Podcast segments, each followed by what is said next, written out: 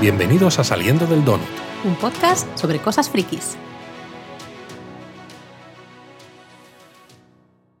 Madre mía, Laura, cuando empezamos con los donuts pensábamos que iba a ser algo relajado y llevamos una semana que no paramos, porque ahora nos toca el tercer episodio de She-Hulk y bueno, y bueno, lo que te rondaré, Moreno. lo que se nos viene encima. Porque exactamente, se vienen los anillos de poder, luego viene Andor, en fin, en fin. Que En fin, tenemos, en fin. Tenemos mucho trabajo. Y luego queremos hacer el rewatch, empezar, ¿no? Por la fase 1 de Marvel otra vez. Y... Es verdad, porque es algo que estuvimos hablando en Discord. Ya sabéis que si nos escucháis y queréis formar parte de nuestra comunidad en Discord, tenéis los enlaces ahí donde. Que es la comunidad del anillo. Ahora se puede decir mejor que nunca, leche, porque mañana... La, la comunidad del donut, es Del la donut. comunidad del donut. Eh, pues justo estábamos hablando en Discord de hacer un rewatch y a lo mejor pues intentar hacerlo de alguna manera. Evidentemente no todos juntos porque esto es muy difícil, todos tenemos nuestras vidas, ¿no? Y nuestras cosas, pero sí que estaría bien ver si se podría hacer algún tipo de calendario o alguna cosilla y luego nosotros al menos sí hacer donuts específicos porque hemos hecho rewatch de Marvel en este caso, ¿no? Del MCU en muchas ocasiones, en bastantes ocasiones, especialmente a lo largo de, de esta pandemia terrible, ¿no? Entonces, bueno, estaría bien, ahora que nos hemos animado a empezar con este proyecto que es saliendo del donut, pues hacer un donut. Hombre, yo sí, yo, yo lo veo, a mí me apetece mucho además, pero bueno. Vamos al lío, porque Venga. como decía yo, tenemos el episodio 3 de She-Hulk, abogada Hulka. La Hulka para los Exacto. amigos. Sigue siendo, bueno, vamos a hablar de nuevo, como estas últimas veces, hacer un poco de introducción, quizás un poco más detallada antes de meternos en harina, en harina spoilera. Vale. Para mí este episodio me ha gustado, tiene mucha comedia, pero quizás, fíjate, me ha funcionado un poquito menos que el 1 y el 2. Por una vez, sin que esto sirva de precedente, Luis, estoy de acuerdo contigo. No puede ser, voy a tener que poner otro, otro sonido aquí en el podcast porque o sea, Laura me ha dado la razón de una manera inequívoca. Sí, sí, sí, totalmente. Porque me diste la razón un poco con lo de la música de, Sí, pero no quería de la Casa del dártela. Dragón, pero no querías del todo. Pero lo de hoy ha sido, vamos, inesperado. Totalmente de acuerdo. La verdad es que el, el episodio 1 y el episodio 2 a mí personalmente me funcionaron un poco más que este. Me ha gustado lo que tú decías.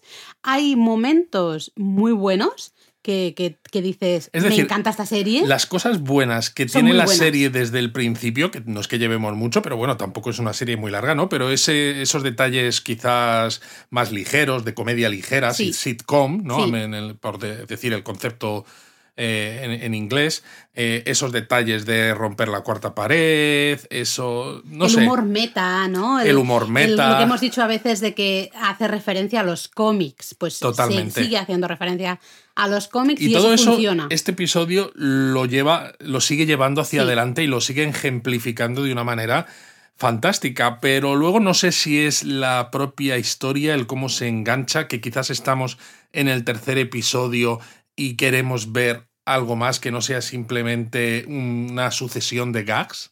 Sí, no lo sé. No sé si es el guion, en cómo se ha trazado ese guion y, y las dos historias que ahora contaremos se van, ¿no? Que se van explicando a lo largo de este episodio, hacia dónde va un poco el personaje y la propia serie. No sé qué es, pero a mí personalmente algo me ha fallado. No sé decir exactamente qué. Y no digo fallado en plan de, Dios mío, no, quiero verlo sigue, esto nunca nos más. ¿eh? Sigue, Nos sigue gustando y nos ha parecido un buen episodio Pero que no me ha mucho. funcionado tanto no me ha como el funcionado tanto, punto. Totalmente. Luego, además, el CGI quizás aquí Mm. ha estado un poco más flojo que en los dos episodios previos. Sinceramente, antes de meternos en harina, yo lo que quiero decir también, ¿no? Por romper una lanza, eh, evidentemente esta es una serie, es una comedia legal. Vale que la protagonista es Hulka, con lo cual hay que mostrarla en muchas ocasiones como Hulka. Y claro, ¿no? si los efectos especiales son más creíbles, te metes más en la historia, pero no es de momento lo importante de la acción, ¿no? Lo importante es un poco todas esas interacciones, el cómo ella encaja en su vida el hecho de ser eh, Hulka con el hecho de ser abogada. Entonces, no es tan importante el CGI, pero aún así, en este tercer episodio mm, nos ha cantado un poquito más. De hecho, en este episodio todavía tenemos a Jen intentando comprender, o entiendo, más que comprender, aceptar que es Hulka. eh, todavía no lo ha aceptado. Todavía no del todo, no. No está feliz y contenta y como consigo misma. Pero bueno, no, digan mucho más de esto. No, no, no digo nada más. Tranquilo que no me meto en, el, en, en spoilers, pero sí que es verdad que hay una escena en concreto que yo me he quedado de piedra porque digo, madre mía, el CG. Ahora, ahora lo mencionamos un poquito más. Y bueno, eh, queríamos mencionar un par de cosas que en el donut anterior de She-Hulk no mencionamos, porque claro, eh, intentamos ver todos los detalles que hay, eh, volver a poner las escenas, ponerla en pausa en el momento adecuado para es Imposible.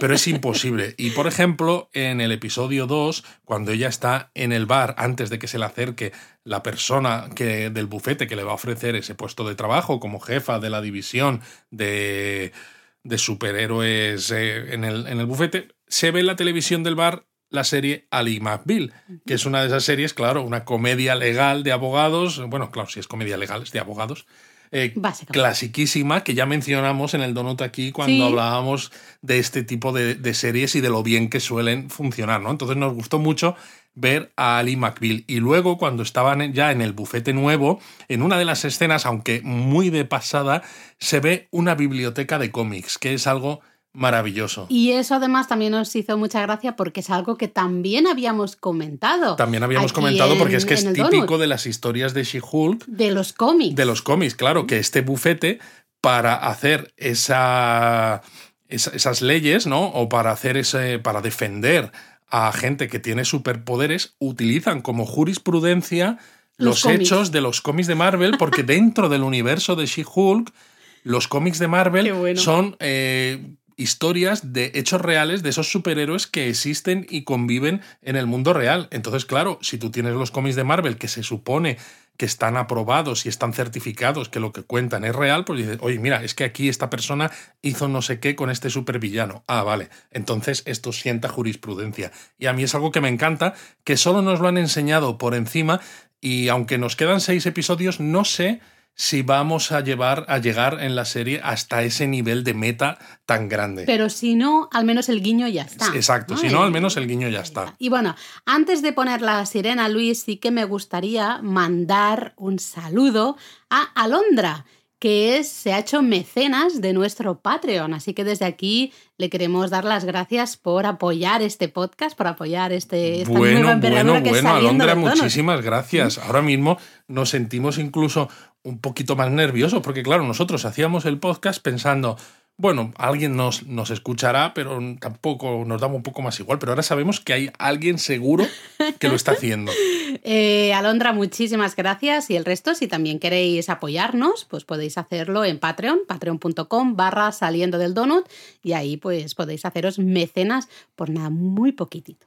Yo ahora es que he comido, ¿no? Lo de cenar ahora no. Ya, venga, pon la sirena, Luis.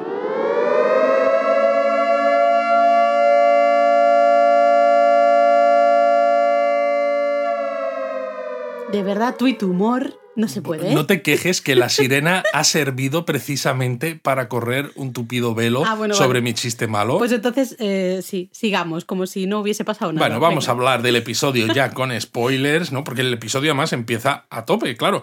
Recordemos, al final del segundo episodio, Jen piensa que tiene la estrategia súper definida para ganar eh, la, vista de la, de la condicional para Emil Blonsky, eh, Abominación. Y claro, ve ese vídeo de cuando está combatiendo con Won, de los eh, sucesos que ocurren en Sanchi, y bueno, pues es un desastre, ¿no? Ella dice, this sucks, ¿no? Sí, sí, sí, vaya, vaya. No me acuerdo cómo era la traducción. Vaya marrón. Sí, vaya marrón, quizá, ¿no? Entonces, bueno. Ella va a la prisión a pedirle explicaciones a Emil Blonsky de qué narices he visto, qué es eso de que te has escapado, eh, explícamelo porque ¿qué, ¿qué pasa? Y bueno, él le dice que evidentemente que no fue cosa suya, sino que le obligaron. Eh, y además que, oye, que un puntito para él porque luego volvió por voluntad propia a la prisión. O sea que malo, malo no es. Y él no hizo nada malo. Él pues le obligaron, salió, mm, combatió y volvió. Pero es que encima volvió a la prisión. Pero volvió por propia voluntad. Claro. Exacto. Y le dice, y el responsable se llama, y entonces cambia la escena y aparece la ayudante de Jen, Nikki, en el, en el despacho y dice Won, que ya sabíamos, claro, que iba a ser Won, ¿no? Pero lo dice ahí. Y es gracioso porque ella tiene un teléfono móvil en la mano y en la pantalla del móvil, si hacéis pausa, se puede ver una especie de página de LinkedIn, que es curioso que no sea el de verdad porque en otras películas de Marvel sí que se han utilizado eh, webs eh, que existen de verdad, pero claro, supongo que tienes que pagar la licencia o algún tipo de, no sé, de, coste a, esas empresas, porque luego sale otra escena de un screen en lugar de YouTube, este LinkedIn es fake, es decir, que realmente no deben tener tanto presupuesto y han hecho todos esos diseños eh, dentro del propio departamento Eso, y han dicho, bueno, como en los cómics a veces también son cosas así, pues lo vamos a hacer exactamente igual, ¿no? Sin usar marcas, digamos, reales, de, la vida real. Pero bueno, si paráis la escena, porque ya dijimos en el donut anterior que siempre que había páginas web o... Hay que pararse. hay que parar, hay que, en el segundo visionado hay que darle ahí al pause y fijarse en todos los detalles, ¿no? Y aquí también, también hay que hacerlo. Es súper divertido porque es como una página normal que tú crearías en una web, pues de para contar tu perfil profesional, ¿no? Y ahí se ve que Wong ha sido como el, el, manager, el, el, jefe del Target, ¿no? Una cadena de tiendas estadounidense en Camartas, que dices, madre mía, el Target ha llegado hasta Camartas. Bueno, donde llega Starbucks llega Target, básicamente. Bueno, también. Luego dejó, dejó ese trabajo y en la propia Camartas figura en esa página, en su página, su perfil personal, que fue bibliotecario. Y luego ya en Nueva York es eh, Hechicero Supremo. El Hechicero Supremo. es como, ah, muy bien. Pues, bueno, claro, es un universo en el que existen estas cosas, pues si tú eres el Hechicero Supremo, ¿por qué no vas a ponerlo en tu perfil personal? Claro que sí. Entonces, bueno, la ayudante Nikki, que yo cada vez soy más fan de, de Nikki, le deja un mensaje cebo, ¿no? A, le, deja un mensaje cebo que claro, ella dice que, es, que le ha enviado una foto suya, una foto de Nikki, entre una pila de libros. Como había sido bibliotecario. Claro, pero es como, mira, me parto. sí, es, muy divertido. Hay, por cierto, Laura, que esto igual te sorprende, en los cómics de She-Hulk, algunos de los últimos, bueno, no tan últimos, eh, escritos por Dan Slott, ¿no? que es uno de los grandes nombres de Marvel, sale una persona, un personaje que ayuda a Jennifer, que se llama Jacinda, que resulta que es una Skrull. Y hay quien dice que a lo mejor esta Nikki podría ser esa Yacinda y una Skrull. Recordemos que tenemos pendiente dentro de unos cuantos meses, ya para 2023, la serie Secret Invasion. Mm, no, por favor, dejadme a Nikki en paz, que a mí Nikki me cae muy bien. Yo no quiero no, no, que si Yacinda es buena. Es una Skrull buena. no, me da igual, pero yo quiero que Nikki sea Nikki, no que sea Nikki barra la Skrull no sé cuánto. De hecho, es la hija del Super Skrull, que los cómics se entiende. Aquí no hemos visto a ningún Super Skrull todavía, pero quién sabe, quién sabe. Hay, hay teorías por ahí. Veremos. Pero bueno, luego tenemos, claro, ¿no? Volvemos, la cámara vuelve a Jen, que está eh, conduciendo el coche, ella está conduciendo, y de golpe tenemos esa escena maravillosa en la que ella suelta el volante se gira, mira a cámara y durante unos segundos que dice, eh, si esto fuera real ya estaría, bueno, bueno se, habría, piñado, se habría piñado, sí. Eh, pues nos mira, rompe esa cuarta pared otra vez más, ¿no? Y nos dice que, oye, que con todo esto que no nos pensemos que esta será una serie exclusivamente de cameos, ¿no? Y dice, aunque claro, aunque haya salido Bruce, Abomination y ahora Wong, ¿no? Y nos pide básicamente que recordemos de quién es la serie. Exacto, es de ella, no es de los demás. Los demás son cameos. De todas maneras, tengo que decir que este clip ya se mostró eh, en esos clips previos que Marvel suele hacer, cortitos, de 30 segundos. Yo no lo había visto, porque como me niego muchas veces a ver ciertos clips, y funciona, a mí esta me ha gustado mucho. Claro, esta escena es fantástica, pero funciona mucho mejor si no lo has visto previamente. Claro, pero por eso a veces yo, cuando hacen esa, los clips, ¿no? La última semana o algo así de promoción, que se suelen volver locos haciendo pues eso, mini escenitas. Pero es que siguen haciendo clips incluso ahora de cada capítulo nuevo. El día antes, eh, los episodios se emiten el jueves, el miércoles hay clips de 30 segundos de algo que va a salir en el episodio del día siguiente. Y ahora, sinceramente, en estos casos, nosotros os recomendamos que es mejor no ver nada, porque no os vais a perder nada. Tenéis el episodio el día siguiente y al menos vais a mantener todas las sorpresas intactas. Yo sí, bueno, a mí es lo que me gusta. Yo prefiero, y sobre todo cuando hay un estreno, también la última semana, eh, Luis lo sabe, siempre estoy en plan, no me enseñes nada, no quiero ver nada, no quiero saber nada. Eh, ya me queda una semana, me espero y luego ya, pues ya veré todo lo que me, me ha quedado pendiente de ver, ¿no? Pero justo antes no lo quiero ver. Entonces a mí esta escena me ha gustado mucho, ¿no? Porque yo digo, madre mía, es que esto es súper Claro, muy, muy, Meta. muy meta. Sí, sí, totalmente, ¿no? Es que suelta el volante, en fin, todo. Pero eh, antes incluso de esto, cuando ella sale de la prisión, Ah, es verdad, sí. ¿sabes? Eh, hay mucho periodista que la está persiguiendo, se nota de mucho medio de esto de clickbait, ¿no? De medio Bueno, poco serio. Perdonadme todos los periodistas que nos estáis escuchando, pero el periodismo actual, vamos. Exacto. así. Y a mí me, me ha hecho mucha gracia porque se ven mensajes por internet y vídeos de que hablan del MCU, MCU, ¿no? Que sería como el universo femenino de Marvel, que es una queja que está viendo en internet con respecto a la fase 4, En porque fin. hay mucho personaje femenino, etcétera, mucho odio, mucho de todo. Y entonces, lo que más me gusta de todo esto es que es súper meta, porque claro, este episodio lleva rodado ya un tiempecillo y es como, ya sabíamos que ibais a decir mierdas sobre la serie y qué tipo de mierdas iban a ser. Porque habéis convertido a Hulk en una mujer. Buscaros vuestro propio personaje. Porque siempre tenéis que poner mujeres ahora de superhéroes.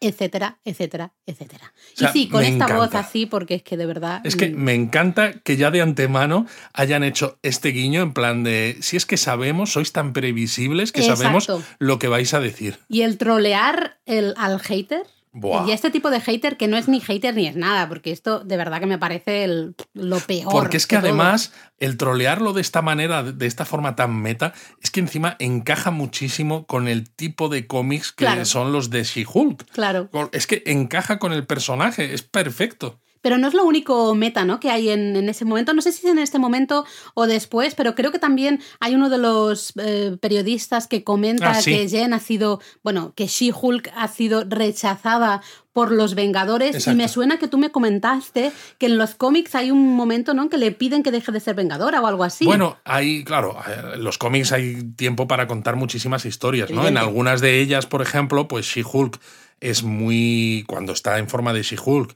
tiene una libido muy a tope, que es algo que hemos visto en los trailers que va a pasar, pero todavía no, no, no, no- no- no nos lo han enseñado. Porque yo creo que todavía no se acepta Justo. como She-Hulk. Creo que cuando Justo. se acepte como She-Hulk, bueno, o quizás. la va a liar parda. O, o quizás porque no se termina de aceptar, pero en los cómics a veces es un poco lo que comentábamos en otro Donut, que es también esa inseguridad de no sé si me gusto cuando soy Jennifer, porque cuando soy She-Hulk tengo más poderes, tengo Sí. más éxito, Y me siento, quieren más. Me quieren más, etcétera. Y claro, Sí. se lleva a la mansión de los Vengadores, que es donde viven los Vengadores, a un ligue diferente casi cada noche y claro, con, encima con lo grande que es, lo fuerte que es, lo deja todo destrozado y le piden por favor que se vaya de la casa, ¿sabes? Y que, y que deje su acreditación ¿no? de, de vengadora en plan de, bueno, tela. Entonces esto a mí me ha hecho mucha gracia. No sé si tiene que ver o no con eso. Hombre, es un, es un guiño totalmente Puede ser, a los puede cómics. ser. Y también es un guiño, creo, cuando también se oye alguien por ahí que comenta cómo eh, nuestra Jen, la Jen de la serie, ha obtenido sus poderes de She-Hulk, ¿no? Y al- alguien dice que ha sido por un ataque fallido de la mafia Sí, se o dice algo que se así. rumorea que ha sido por eso. Nosotros sabemos que no, claro, porque hemos visto el accidente que tuvo cuando iba con su primo. Pero en los cómics, en la realidad es que eh, Jennifer obtiene los poderes así, porque la mafia eh, atenta contra ella, no la matan. Y, pero la dejan mal herida. Entonces, eh, Bruce Banner necesita Exacto. hacerle una transferencia porque es la. Transfusión. Sí, eso. Bueno, Una transferencia también estaría bien. yo- es que es lo que yo necesito, una transferencia de pasta. Entonces, por eso se me ha ido la, la cabeza. Una transfusión de sí, sangre. Una transfusión de sangre, efectivamente, y la, suya es la única compatible, y entonces, pues así obtiene los poderes. Es todo, Para mí de todo nuevo, eso son guiños muy meta. absolutos. Si conoces los cómics o escuchas los donuts, pues ves el episodio y dices, ay, mira, este detalle está ahí. Si no, pues son simplemente esos medios que están, eh, esa rumorología incesante, porque claro, She-Hulk ahora es un personaje de interés para los medios, porque ¿no? Una persona así pequeñita, normalita, se convierte en una Hulk verde, con grandísima, fortísima y demás. Pues eso, venga, vamos a sacar rumores eh, como si no hubiera un mañana. Al mismo momento se eh, comienza lo que llamaríamos como la línea, el argumento B o la Sí, historia B, ¿no? Por la historia manera, B. Que a mí personalmente creo que es lo que no me ha funcionado de este episodio. No lo sé, tengo que todavía terminar de pensarlo, ¿no? Pero bueno, en la, mm, En el bufete de abogados este de nombre GLKIH. que yo no puedo decir, gracias, dilo otra vez, Luis. GLKIH. Gracias. Pues en GLKIH, ¿lo he dicho bien? Sí. Eh, aparece, lo siento mucho, yo he dicho no puede ser, ¿por qué está sucediendo esto? Todos pensábamos que nos lo habíamos quitado de encima.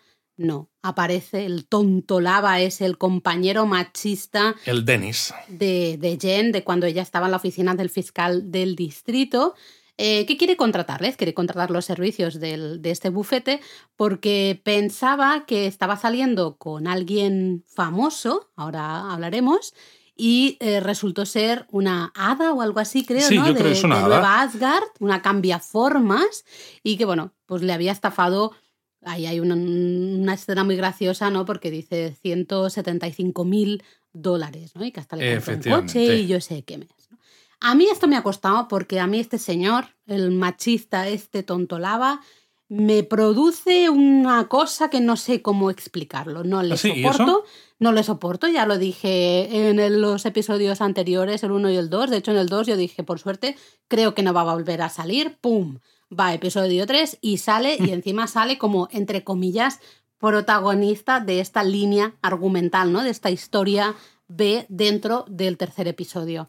Eh, vemos que, bueno, le intentan primero dar el caso Bueno, a no has mencionado que la persona a la que estaba suplantando la identidad es Megan Thee Stallion, que igual para los que nos escucháis, eh, sobre todo, ¿no? Si vivís en España o y- pues mm, quizá no os suene mucho, también depende del tipo de música que os guste, Es pero rapera, es una ¿no? rapera Mm. que es muy famosa y que, claro, cuando se supo o se rumoreó que iba a estar en el episodio, eh, se volvió Se sabía. loco. Lo que pasa es que la gente pensaba que haría algún tipo de personaje de superhéroe, en plan. eh, y claro, la gente ha flipado mogollón porque ya no es solo que se mencione, sino que luego en el episodio aparece Y se interpreta a sí misma. y se interpreta a sí misma, ¿no? Entonces yo creo que eso es lo que más ha sorprendido. Eh, bueno, se encarga del caso nuestro queridísimo, al menos ahí El se Pug. equilibra la balanza, Pug, que ya sabéis que es ese señor maravilloso que le dio a Jen ese mapa del mejor baño en el que ir a hacer caca. El mejor cagadero, vamos. el mejor cagadero, eh, por eso nos cae muy bien. Y, y bueno, hay un momento muy gracioso, me hace gracia, ¿no? Que la cambiaformas esta adquiere el, el cuerpo del, del propio. La forma, sí, del pug. ¿eh?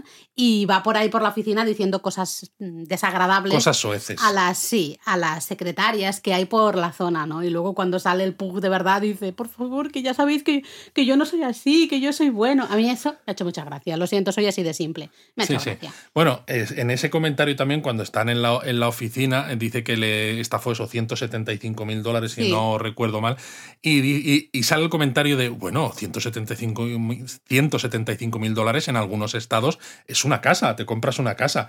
Claro, porque todo esto creo que el juzgado va a estar en California, en donde el precio de la vivienda es el más caro que hay en todo Estados Unidos. Claro Entonces, que va es el, un, el tonto lava y dices, sí, hombre, ¿no? En plan de que, ¿qué no, estás diciendo? Y que es un guiño también, una crítica social Claro. al propio Estados Unidos real de que con 175 mil dólares te compras casa en algunos sitios, pero no en todos. Pero bueno, dejamos temporalmente esta línea argumental B, ¿eh? esta historia B, que a mí me da un poquito igual de buenas a primeras, y aparece el rey del el MCU, el universo cinematográfico de Marvel.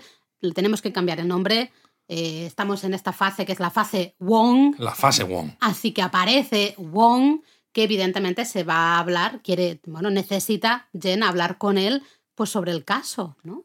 Exacto. Eh, y, y justo de pasada, por cierto, también cuando están ahí viendo quién se queda al caso del tonto lava, eh, aparece también. eh, ay, ¿cómo se llama? La, la que hace de Angelica Schuyler en Hamilton. René Elise Goldsberry. Esa es la actriz, ¿no? Claro. El papel, Ah, el Mallory personaje, Book. yo no sé cómo se llama. Mallory, has dicho. Mallory Book. Vale. Sí, Mallory Book en los cómics tiene también su importancia porque es parte del bufete. eh, Jennifer y ella a veces pues tienen sus choques y hay un momento en el que después del Civil War, donde Jennifer deja el, el bufete en los cómics, acaba volviendo otra vez al bufete, eh, Mallory la acaba ayudando y resulta que en ese momento el bufete ya no se llama GMKIH, se llama GMKIB. Ah, Entonces, de, claro. de Book, entiendo. Exacto, ¿eh? que no es el Holloway, que es el jefe que ha estado hablando, el que ha contratado a Jennifer, sino que es ella, esta Mallory Book, la que sustituye a esta persona como partner en el nombre del bufete. Sinceramente, teniendo en cuenta que los episodios son cortos, que todavía nos quedan muchas cosas por ver, no sé si nos van a llevar por ese camino, aunque claro, solo nos ha salido una escenita. Esta, ha salido tres segundos. este personaje. Ha Entonces, ha dicho, digo yo "Uy, que no, también no me interesa y se ha Habrá algo más quizá por ahí que podamos explorar en próximos episodios. A ver, tiene que volver a salir, porque Seguro. si no ya me dirás tú qué pinta, ¿no? Eh, pero es eso, es que ha salido tres segundos, ¿no? Total, que Jen se marcha, dice, "Uh, qué suerte, aparece Wong, ¿no? Ahí haciendo el circulito este de fuego, eh, aparece Wong y ella dice, aprovecho y yo también me largo, y por eso se queda Pug con, con el caso, ¿no? Del, del tonto lava. Y es, ahí hay una, un poco una charla muy graciosa entre Jen y Wong, porque Wong todo el rato, ¿no? Le quiere usar la magia, ¿no? Dice, oh, ¿y si le llevamos a la dimensión espejo? Y cuando Jen pone cara de, ¿de qué me estás contando? ¿Qué es esto de la dimensión espejo? Él dice, ¿la dimensión oscura entonces? Pero, Eh, y así todo, Exacto, ¿no? pero mejor que eso incluso es que hay un momento en el que eh, le dicen, por favor, no, no, no me pidas que les borre la mente, porque eso es un lío y la última vez, otra vez no quiero hacerlo porque la última vez no salió muy bien, ¿no? Que es un guiño clarísimo a todo lo ocurrido en Spider-Man No Way Home. Sí, total, ¿no? Eh, que por cierto, bueno, no sé, esto, bueno, iba a decir una cosa, yo creo que la voy a decir más, más adelante, eh, porque nos vamos a volver a la historia B, que tenemos a, a Pug ahí en el juzgado, llevando el caso del tonto lava este. Yo no sé cómo se llama, es el tonto lava para todos. Y ahí vemos a Runa, ¿no? La, esa El hada, hada sí. asgardiana. Eh, el juez dice que se van a juicio y Runa se cabrea, ¿no? Se enfada un poco y cuando se marcha al juez se hace pasar por el propio juez diciendo. "Mm, He no vamos de a ir a sí. juicio, ¿no? Total. Sí, aquí vamos a. Yo creo que podemos mencionar el, el resultado del juicio, ¿no? Ya que estamos con esta historia B, aunque transcurra en dos momentos diferentes en el episodio, porque luego cuando llegue el juicio, eh, Pug va a llamar a Jen a declarar en unas cuantas escenas después, porque se da cuenta de que como Jen ha trabajado con él, Mm, es verdad. con su ex compañero y que le, odia un poco y que piensa que es un tío muy creído. Porque, claro, la idea es, ¿cómo te ibas a...? O sea, la defensa de, la, de Runa, de esta hada, es, es que es imposible que una persona se crea que estaba teniendo una cita con una rapera tan famosa como Megan Thee Stallion, ¿no? Entonces, claro, sale Jen en el estrado y decir, uy, este está tan creído, está tan subidito y es tan egocéntrico que por supuesto que se lo hubiera creído. Eh, al final ganan, ganan el juicio y bueno, hay una conversación entre Pug y este es compañero de, de Jennifer, como que le da la idea a Jennifer de que a lo mejor podría perder los poderes. Sí, yo eso o- ahí no lo he terminado. Yo- ¿Ves? Es que creo que mi problema con este episodio ha sido justamente esta, la trama esta B, que no me ha terminado Porque de también rompe la cuarta pared ahí, como diciendo, "Mm, esto no lo había pensado, pero nos lo quedamos entre nosotros, como en plan de no se lo digáis a nadie, ¿no? La idea de si existe alguna posibilidad como de cancelar los poderes o algo, que supongo que es una manera que, como ella hemos dicho al principio, no acepta todavía que es She-Hulk, a lo mejor piensa que de esa forma puede librarse de ese monstruo verde que tiene dentro de, de sí misma. pero no se usa en este episodio. No. Y entonces, claro, se dice aquí, ¿no? Se te, te deja ahí para que tú pienses esto mismo que acabas de decir, pero no sol- no, no sé, a mí aquí Es algo raro, me ha fallado. es raro. Yo he llegado a pensar de si esta escena está solo para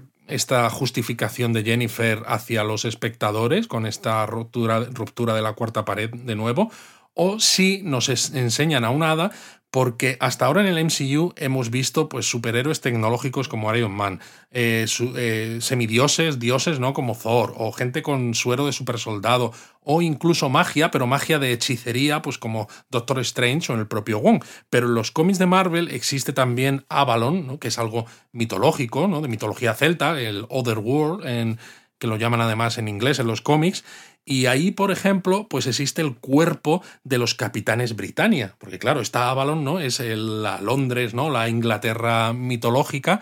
Y se rumoreaba incluso hace unos meses que Henry Cavill, el que hace de Superman en la distinguida competencia, como DC no, no, le quiere más como Superman, que podía estar en conversaciones con Marvel para interpretar a Brian Braddock, ¿no? Eh, que es el Capitán Britannia. Porque además él es británico también, ¿no? Encajaría todo mucho. Entonces no sé si nos enseñan un hada para mostrarnos los inicios del camino hacia enseñarnos dentro o integrar dentro del MCU otra parte más de todos los personajes que tiene Marvel, ¿no? Porque eh, han empezado a meter también los mutantes, aunque sea solo de manera sutil. Están empezando a meter un montón de cosas que hasta ahora no habíamos visto dentro del MCU, ¿no? Entonces podría ser. Bueno, veremos. A mí el hada también he de decir que no me ha terminado de funcionar demasiado. Bueno, es un mm. hada, es como muy toca pelotas, por decirlo de una manera sencilla. Pues, no sé. Y en ese eh, sentido te los toca, porque tú la ves y cada vez que hace el capullo, pues tú quieres darle un golpe. Sí, no sé. Yo creo que el problema es probablemente este el plot B este veremos. Volvemos al plot A, ¿no? Al, al, a la historia principal, digamos, y tenemos a Jen ya en la cárcel, porque se va a hacer esa vista para decidir si le dan la condicional a Abomi o no. Y claro, Jen está nerviosa porque ella... Hombre, su, testigo principal es, Wong. Y Wong no llega. Entonces es súper divertido como para ganar tiempo a que llegue Wong, empieza a llamar, ¿no? Empiezan a aparecer otros testigos. Eh, e-, ese momento, esa escena, yo creo que es esas escenas son fantásticas. Además, creo que Tim Roth está estupendo. Ya también en la escena anterior con Jennifer al principio del episodio, eh, esa mezcla de estoy de vuelta de todo, estoy pasota. Como está eh, sentado, de la manera que está sentado. Totalmente medio, ahí, medio ahí tirado. Yo, yo he mejorado, ya no soy un peligro para la sociedad con su acentazo británico además. Pero entre los testigos tenemos uno ¿no? que, que dice que Abomi, o en este caso eh, Emil. Emil es ejemplar porque ha enseñado a leer a todos los presos y dice la frase, ¿no? Que ahora la biblioteca ya no es un sitio para navajazos. Algo de eso dice, sí, ¿no? Como, como diciendo, no, es que antes aquí se mataban entre ellos. Y en cambio ahora todos están leyendo Pero luego, luego vemos otro guardia al que le dejó la mujer y está Emil haciendo de consejero mientras el otro rompe a llorar y es casi Emil el que le dice, ya te puedes ir. Venga, adelante, llora, sácalo todo, muy bien, conecta con tus emociones, cosas así, ¿no? Eh, luego está otra, una mujer que dice que con el agua del retrete los, ahora los, los prisioneros ya no hacen alcohol, sino kombucha. Que a mí esto me ha hecho mucha gracia porque en Estados Unidos el kombucha está como muy de moda, lleva muchísimo tiempo de moda. Es este tipo de bebidas fermentadas tan súper de moda y es eso, ¿no? Con el agua del retrete hacer kombucha gracias a Emil Blonsky. Yo es que me parto porque encima es que no se ríen, lógicamente, se lo toman en serio. Es todo serio. Y es súper ridículo, súper ridículo. Pero bueno, es que no hay que, no hay que olvidarse de mencionar que salen las novias de Emil detrás de un cristal, las siete novias. Existen, son reales las Sí, porque habíamos mencionado que podían ser los Thunderbolts, o no sé si ser los Thunderbolts, pero ser algo relacionado con los Thunderbolts, y esto parece descartarlo, pero también es muy poco creíble lo de las siete novias, que las siete se conozcan y estén súper encantadas con Emil. Y yo aquí, a mí se me va la pinza y yo tengo una teoría, porque los de Marvel son muy locos. Y, a ver, te la explico. A ver. Porque ¿De qué van vestidas las novias cuando salen en esa escena? De lagarteranas. Exacto. Llevan unos vestidos blancos y unas coronas de flores que a mí me ha recordado poderosamente a la película Midsommar, una película de 2019 que, bueno, Midsommar es un concepto, una fiesta típica de Suecia, ¿no? Pues eso, justo en... Eh, Mitad de, verano, ¿no? Cuando empieza en el solsticio de verano y que se baila alrededor de un poste con flores y todo eso, pero la película es tela para verla porque es muy gore, es una especie de terror psicológico brutal y la protagonista de esa película es Florence Pugh. Florence Pugh, recordemos, es Yelena Belova, la hermana de la viuda negra. Y Yelena Belova hemos visto que tiene relación con la condesa Valentina Legradi Fontaine, que es esta que también hablaba con el US Agent y que todos sospechamos que está montando un grupo de gente con superpoderes o con supercapacidades que vaya un poquito al margen de los Vengadores, pues para hacer cosas pues que a veces eh, hay que hacer bajo cuerda, ¿no? Un poco de operaciones especiales y esto encaja muchísimo con Thunderbolts. Mm, Yo, Luis, lo que sea que te estés tomando, Kombucha. déjalo, déjase kombucha porque te está sentando fatal, te lo digo ya. Como al final tenga yo razón, o sea, no va a ser un punto para el donut, va a ser un puntazo para el Luisete. Bueno, no sé, yo no lo, te- yo, mm, no lo veo claro, pero en fin, lo que tú digas. Eh, aparece Wong también, explica ya por fin, ¿no? Sí, pero no todavía, porque, ¿No? le- no, porque los miembros de, de esta junta Ah, es de- de que están en la vista de la condicional, no, pues claro, están haciéndole preguntas, ¿no? Y dicen, ¿y qué va a hacer? ¿no? Y dice ella, pues se va a retirar y va a hacer un centro de meditación. ¿Y con qué lo va a pagar? Pues eh, con el dinero de sus siete novias. ¿Y cómo va a controlar eh, ser él la abominación? ¿no? Y entonces él se convierte, se transforma en abominación, ¿no? Se quita los zapatos, las, las crocs, las deja, Deja las en un crocs ladito. ahí bien puestecitas. Buah, y se convierte en abominación y claro, todos ahí muertos de miedo, entran los soldados, en plan de ay, ay, ay, ¿qué va a pasar? Pero el tío está súper tranquilo, Y tal cual se convierte en Abomi, se desconvierte. se desconvierte. Eh, con lo cual dices, realmente parece que está o ha aprendido a controlar de alguna mane- manera este poder, por decirlo de alguna manera, ¿no? El, el poder de la Abomination. Eh, es curioso, ¿no? Es, es muy curioso porque aquí tampoco se nos dice nada más, porque entonces hablan, ¿no? Es cuando hablan con Wong justamente. Entonces aparece el Wong que dice, uy, perdón, es que se me ha pasado la hora, ¿no? Y empieza a explicar todo, toda la situación. Sí, que tampoco queda claro. Es todo como muy Bueno, cómico, ¿no? Porque sí. él dice eh, que, que, bueno, que necesitaba, entonces se lo llevó, pero como que él le quita. Evidentemente, Wong está tan de vuelta de todo y vive tan en Sí, su pero mundo también de no quiere. supremo. Sí, pero a pesar de eso, no quiere dar demasiadas No, explicaciones. no, no da ninguna. Wong dice, no sé si se lo dice a Jen, es que necesitaba un oponente digno como para entrenarme para ser el, el hechicero supremo. Sí. ¿no? Lo cual nos muestra que los sucesos de Sanchi, Wong todavía no era el hechicero supremo, ¿no? Pero quizás estaba postulándose. Mm, No sé, a mí Es- no me queda. suena- suena muy claro, extraño, ¿no? Es hechicero supremo cuando justamente eh, Doctor Strange desaparece con el chasquido. Entiendo que como que le. le- Claro, pero alguien tendrá que, que seleccionarlo o que decir, Sí, pero vale, si no, ¿por qué es hechicero supremo justo cuando Shang-Chi? Si ya ahí ya tenemos a, a Doctor Strange. pues no lo sé. Es que por eso a mí me suena todo como a excusa. A mí ¿no? me suena Realmente. como excusa. hecho, Wong dice- aparenta ser muy tonto aquí, ¿no? Muy despistado, pero yo creo que simplemente no quiere contar Sí, la realidad. Porque dice, pone más eh, explicación en que él le ofreció a Bomi quedarse en Camartage y Dice, decía, está, está preciosa en este es momento del súper año. bonita en esta época del año, ¿no? Todo eso como, como para centrar que, que la, digamos, que no se le pregunte mucho sobre, pero ¿por qué realmente te lo llevaste? ¿Cómo? Y, y también, claro, porque eso pone el foco de, ostras, es que este tío llega aquí, hace el circulito este de fuego, aparece y desaparece de una prisión de máxima seguridad, tenemos un problema, ¿no? Es que Exacto. claro. Y bueno, al final esta junta de revisión de la condicional le conceden la eh, libertad condicional a Emil Blonsky, pero le dicen que nunca más se va a poder convertir en abominación y que tendrá que llevar además un inhibidor. Mm.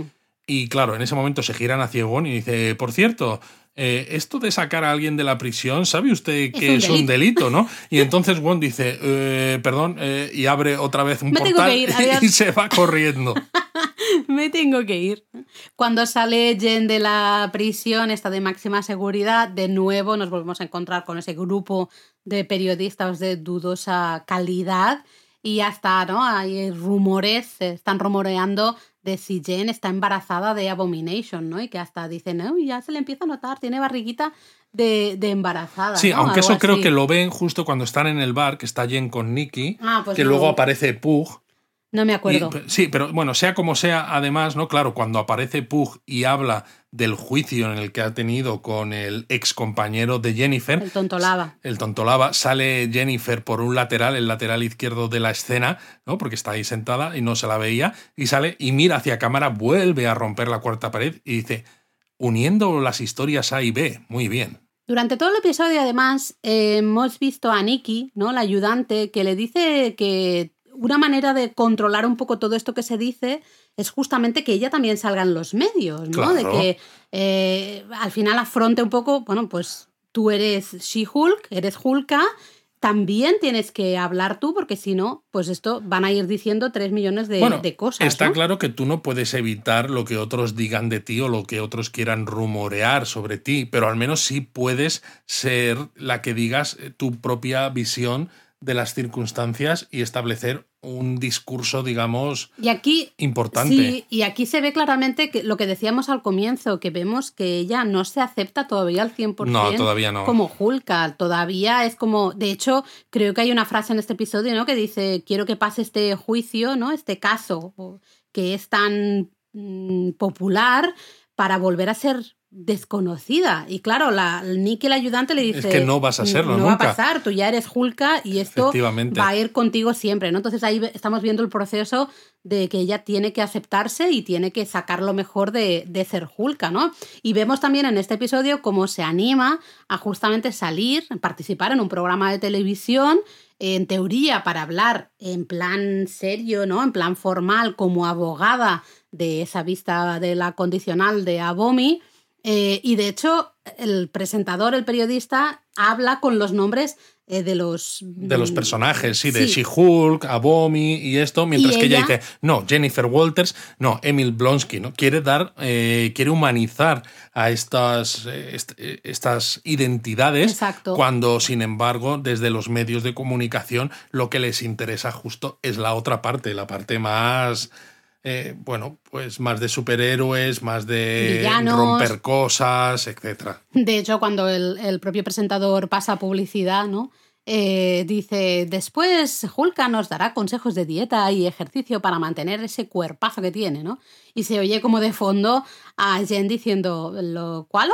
Eh, mm, ¿Cómo? Porque es claro. Es, como yo no había venido para esto. Yo he venido a hablar de algo serio, de mi trabajo como abogada y tú lo único que quieres es que te hable de Hulka y encima todo lo más simple o simplista eh, posible, ¿no? Y luego eh, Jennifer pues toma el coche para ir hacia su casa y vemos que, que aparca y baja del coche en, en, una calle que está todo muy oscura y se le acercan cuatro personas y uno de ellos pues se le echa encima. Y esto también es una muestra de esto que decimos, de que todavía no está del todo segura de su identidad como, como Hulka, porque hay un momento que se ve que se, se, se enfoca a Jennifer de frente y hace con los ojos como, anda, si es que soy She-Hulk, me puedo convertir en She-Hulk y que, esta amenaza. No tengo que estar aguantando que me exacto, que esta amenaza no sea nada. Y entonces en ese momento es cuando se transforma en She-Hulk, mm. ¿no? No después de eh, haber visto que estas cuatro personas tienen como unas armas extrañas, unas.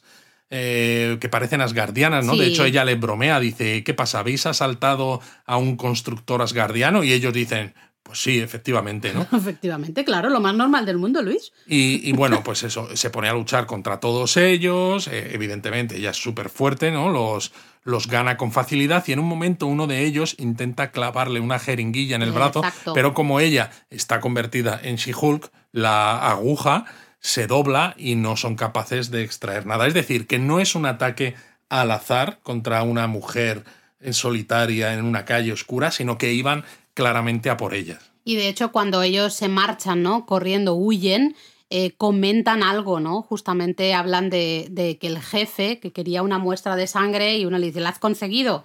Eh, imposible, ¿no? Y muestra justamente la jeringuilla totalmente doblada, porque como ella, como Jen estaba como Hulka, pues les ha sido imposible. Yo sé que esto sale en los cómics, ¿no? Sí, porque claro, no hemos dicho quiénes son estos cuatro. Estos cuatro, tal como salen en este episodio, son un poco cutres, porque es eso, tienen esas armas, pero son unos mindundis, eh, pero son la brigada de demolición, la Wrecking Crew que en los cómics, claro, tienen poderes también, aunque básicamente eh, alternan entre estar en la cárcel, salen de la cárcel, se pelean contra cualquier eh, superhéroe del universo Marvel, caen derrotados y vuelven a la cárcel.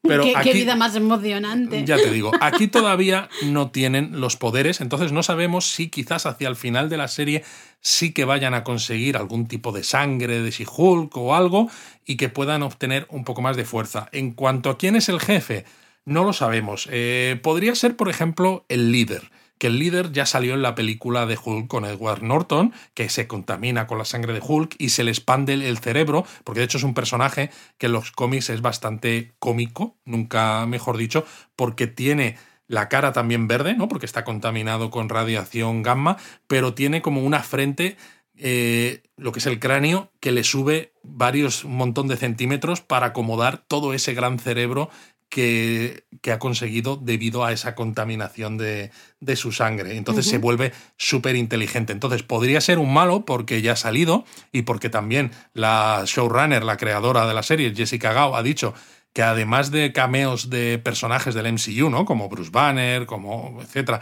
va a haber muchos cameos o muchas historias de personajes del cómic de She-Hulk. Uh -huh. O sea, no tanto que hayan salido en películas, sino que salgan en los cómics, ¿no?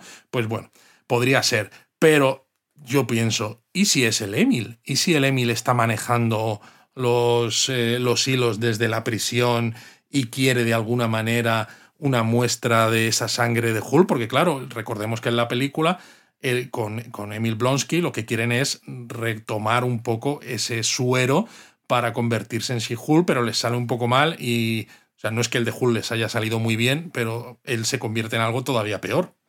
Con lo cual vemos ahí una posible trama de fondo, ¿no? El conseguir, parece, el conseguir la sangre de Hulka. Puede ser. Para, no lo tenemos evidentemente claro, pero es evidente que para conseguir poderes, ¿no? Esa fuerza que tiene el ser un Hulk. Yo, me, yo hasta me he llegado a preguntar, ya sé que es una estupidez, pero no podría ser tampoco la Choni, Titania, iba a decir eh, Tatiana, no, Titania, porque yo, de verdad. Creo eh, que sale en el cuarto capítulo. Por favor, eh, ha pasado el tercer episodio. Titania salió al final, nada, tres segundos, al final del episodio uno. No la vimos en el segundo y lo comentamos y dijimos, es raro que no haya salido la Choni. Bueno, pero saldrá, ¿no? Eh, sabíamos saldrá, todos. saldrá. Pero no ha aparecido tampoco en el tercero, entonces No. a mí se me queda todo esto como muy colgado. Bueno, exacto. ¿Podría tener ella algo que ver Pues con no lo sé, yo creo que yo creo que no. A mí se me ocurre incluso, ¿no? Para dar más ideas, más opciones. En lo- los cómics de Marvel lo hemos dicho antes, al final, claro, hay tantos cómics que hay muchas variaciones de las historias. Pero, por ejemplo, esta Wrecking Crew, ¿no? Este, este grupo, esta brigada de, de- de demolición, hay en algún momento en los cómics en el que están bajo las órdenes de, de Hood, un malo, ¿no? Que The Hood es como el, La capucha. la capucha o el... Sí, la capucha se- sería. Sí, Realmente ¿no? estaba intentando buscar una palabra que definiera mejor, O de pero sí. Hood, si no, también puede ser del, del vecindario, pero no, No, sé no, si es se la ve capucha porque realmente lleva una capa con capucha. Con la capucha. Y es que The Hood va a ser el malo de la serie de Echo, que está interpretado por Anthony Ramos, que también ha salido en Hamilton y en In the Heights. Sí. Entonces, ¿y si todo esto tiene que ver, no? Porque al fin y al cabo hay muchas propiedades de Marvel, se están haciendo series de 200 cosas a la vez. Y está bien que cada una tenga su propia identidad, pero claro, si Marvel también lo que quiere es construir esas futuras películas de Vengadores, ¿no? Que se anunciaron en la Comic Con y demás, pues algunas de ellas, de estas propiedades, tienen que converger, aunque sea un poquito. Entonces, podría ser. Bueno, veremos, veremos qué pasa, veremos qué pasa con esta trama. Yo creo que esta sí que va a ser una trama. Sí, esta va a ser la trama de fondo, Sí, fijo. de fondo. Y que va a ser, yo creo, que lo que va a justificar la aparición de Daredevil. Sí, Daredevil. ¿tú Bueno, crees? porque están estos cuatro malosos que aunque son muy cutres, pues eh, se han escapado, ¿no? Y entonces yo creo que van a seguir dando por saco y seguramente a lo mejor tengan que ver también con lo que tú has dicho de Titania, que va a ser otra excusa pues para que necesite Jennifer la ayuda de alguien que lleve un poco más de tiempo en el mundo superheroico que ella. ¿Quién sabe? Hasta aquí el episodio. Luego, ya sabéis, siempre después de, de esas primeras letras aparece esa escena extra. Que ya está clarísimo que va a salir siempre, como habíamos dicho. Eh, se había dicho, se rumoreaba, se decía que haría que Internet se cayera. Y aquí se demuestra que, vale, sí, pero que también a veces todo ese tipo de cosas es muy centrado en Estados Unidos. Centrado en. Estados Unidos. Pero sí. bueno, la imagen sí que es bastante divertida porque vemos a Hulka en su despacho. Y aparece esta rapera, la Megan Thee Stallion, que dice, oh, eres una, eres una abogada mucho más divertida que los que tenía antes, como que quiere contratarla, ¿no? Exacto, bueno, de hecho está firmando el, el contrato Está ¿no? de firmando el representación. contrato. Y acaban las dos pues perreando, ¿no? Haciendo twerking ahí en, el, eh, en la oficina que dices, ver a Hulka perrear, ver a Hulka haciendo twerking, no es algo que pensaba yo que iba a ver en el tercer episodio No, la verdad de es que esta no. serie. Bueno, bien. Y ¿no? encima La le dice, mataría por ti, Megan Stallion. Sí, sí, además Y es la otra como... dice, no hace falta llegar a tanto. que la gente, los estadounidenses, que se han vuelto locos, más, pero se han vuelto locos. Absolutamente locos, hasta diciendo, es que casi parece, es una frase que diría yo, tal y cual, no sé qué. Y claro, a mí veo la escena y es como, mm, pues vale. Es divertido verlas perrear ahí o ver a Julka especialmente. A mí la otra, me- sinceramente, me da igual.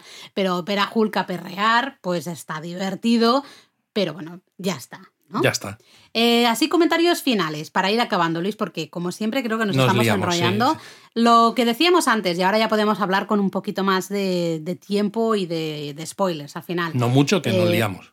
No, pero el CGI, que hemos comenzado diciendo que nos había cantado bastante Sí. en este episodio. Yo especialmente, hay una escena cuando ella está en el despacho, bueno, en la oficina, que van dando. Sí. De verdad que yo he dicho, pero estoy viendo She-Hulk, estoy viendo Hulka o estoy viendo Avatar. Porque de nuevo, esos andares, eso no es normal. Eso No es como una. No anda una persona por más que sea No. una Hulka. A mí me da la sensación de que esto se animó sin utilizar un traje de mock-up, ¿no? Mm. De esto de motion capture, de captura Sí. de movimientos, de esta especie de pijamas con puntos que han utilizado todos. Y entonces, claro, porque cuando se utiliza eso, lo que es la, el exterior, a lo mejor te lo puedes creer más o menos en función del tiempo que se le ha dedicado al CGI, pero los movimientos, claro, son los movimientos reales de la persona. Y aquí no me da la sensación de que sean unos movimientos reales, con lo cual me da la sensación de que se ha animado sin, sin usar este, este tipo de técnicas y lo que me hace pensar que lo que decíamos un poco antes, que a lo mejor es que en temas de presupuesto, pues la serie no iba tampoco tan sobrada, porque además fíjate, en este episodio tienes que volver a pagar a Tim Roth, ¿no? Pues que al final es un actor conocido, tienes que volver a pagar a Benedict Wong, ¿no? Eh, que Wong. está en todas partes. También, claro, y a la propia Megan Thee Stallion, que es una rapera súper famosa, y dices, es que me quedo sin presupuesto para, para el resto. Eh, ¿A, a- a ti te ha, te ha rayado eso? A mí me ha rayado, por ejemplo, eh, las escenas en las que se ve la cara de ella, como por ejemplo cuando está en el programa de televisión este que decíamos, que intenta eh, hacer lo que le dice su ayudante de eh, asumir un poco la que es She-Hulk y que el discurso se Controlar centre la narrativa, controlar la narrativa, exacto, y me parecía súper, esto que decíamos también en uno de los donos anteriores de She-Hulk, este valle inquietante donde ves claramente que no es real, pero al mismo tiempo parece demasiado real y hay algo ahí que dices, no me funciona. Mm.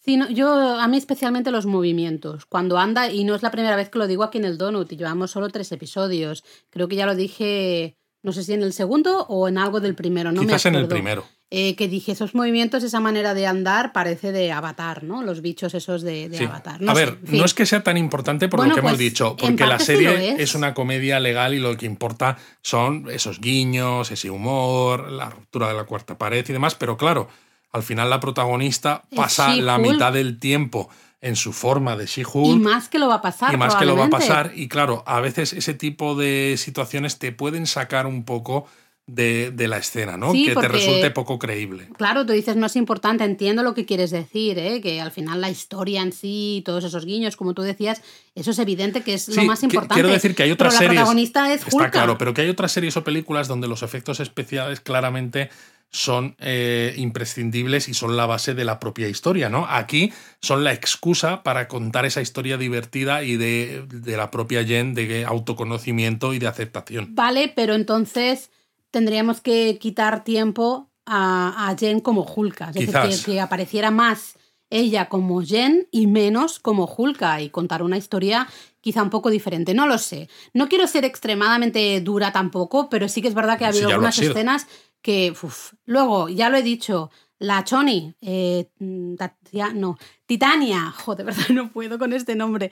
Titania, que sigue sin aparecer. Bueno, tú has dicho que saldrá en el 4 y empezará a dar problemas ahí en el 4. Vamos a ver si la semana que viene ya tenemos a la Choni. Exacto. Porque yo me he quedado con ganas. También me quedo con ganas de Daredevil, que nos la han puesto en, ¿no? en esos clips justamente en la Sí, promoción. pero si y te fijas en esos clips, eh, She-Hulk ya aparece con una especie de body de, de- con, con pantalón corto. Como que ya se ha aceptado, que ¿no? es de color blanco y morado, que es justamente eh, con el que sale en los cómics. Es como su traje actual de superheroína.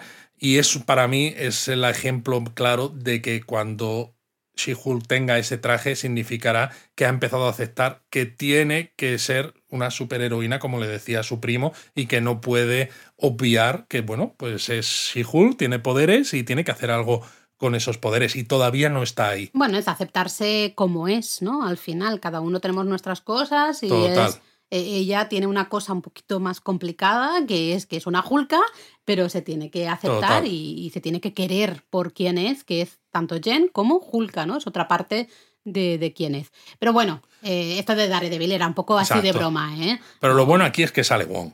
Sale Wong, claro, ya está. Bueno, es que esta es la fase Wong, todos lo tenemos claro. Yo hasta me atrevería a decir que estamos en el universo cinematográfico de Wong. También. No estamos en el universo cinematográfico. Yo creo que Wong va a tener que salir más veces, porque lo hemos visto en clips, en trailers y esto, en una escena subido en el estrado en un juicio. Eh, y claro, yo pensaba que iba a ser justo eh, relacionado con. En el juicio de Abomi, ¿no? Eh, bueno, en la vista de Abomi. Claro, pero luego vemos que lo de la vista de abominación es en la propia prisión y no en un juzgado, etcétera. Entonces es. Hay algo más que todavía no nos han enseñado qué listos son, qué jodidos nos han puesto la miel en los labios. Pues fíjate que yo no lo sé, Luis. No sé si esas imágenes son falsas. Yo no creo que sean falsas. ¿No? ¿Tú crees que volverá a salir Wong? Yo creo que sí. Oh, bueno, veremos, veremos. Yo creo que sí. Eh, ¿Algún detallito más? Eh, creo que tú has visto que vuelve a haber un QR, ¿no? Que redirige a otro cómic. Sí, cuando se está hablando de esta hada asgardiana que suplanta, ¿no? Se ve esta, esta página en un ordenador que es YouScreen, eh, que es un clon de YouTube, ¿no? Lo que decíamos, y sale el vídeo esta, ¿no? De que dice Megan Distalio es ella o es verdad, o causando lío y esto, y al lado del título sale un QR que nos lleva de nuevo a un cómic gratis de She-Hulk. Y luego, pues como en YouTube, por ejemplo, en el lateral te salen vídeos relacionados. Y es curioso porque uno de ellos es una review de las zapatillas Iron Man 3 que ya veíamos que salían en, el, en la web aquella en el episodio 2, que dices, madre mía, es que no, no pierden oportunidad para relacionarlo todo, y poner guiños para que la gente haga pausa y se quede con esos guiños. Qué bueno. Luego, aparte de, esos vídeos y mensajes de hate, ¿no? Ya hemos hablado de eso, que nos ha parecido, eso nos ha parecido fantástico. Un troleo absoluto a los haters, de plan, haters gonna hate. ¿no? Exacto, y es decir, pues venid a por más. Sí, sí, es como nos vamos a reír de vosotros, pero en vuestra cara. Así que eso me ha parecido estupendo.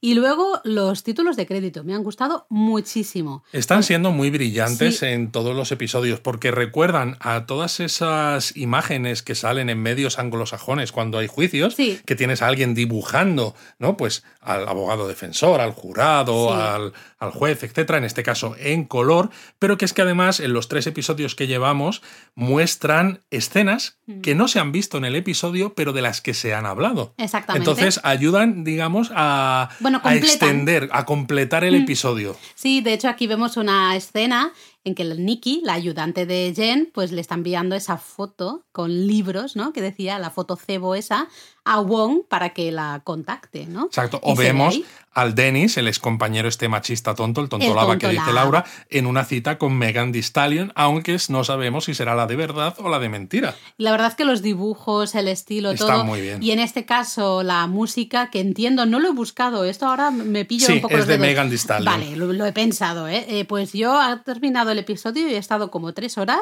con la musiquita en, en, la cabeza, que no se, ¿sabes? No se me iba repitiendo. Entonces, eh, esa parte de ahí de los créditos a mí me ha gustado mucho. Así que bueno, un episodio así que bien, bien, pero ha tenido alguna cosa que a mí no me ha funcionado. Yo creo que Pero el yo creo que este porque han, metido historias que no sabemos muy bien hacia, dónde, van, a llevar y entonces nos ha dejado un poco descolocado. Sí, especialmente porque también, vale, en el final del episodio sí que se hace eh, se nos encara un poco hacia esa trama de fondo que va a haber, ¿no? De intentar robarle la sangre a Hulka para eh, conseguir sus poderes. Vemos que probablemente va a ir algo por ahí, pero todo el tema del tonto lava, por ejemplo, no sé realmente qué nos ha aportado, aparte de eh, simplemente en teoría hacernos pasar un buen rato, pero lo siento, yo odio a ese señor, entonces no puedo ni siquiera reírme de él.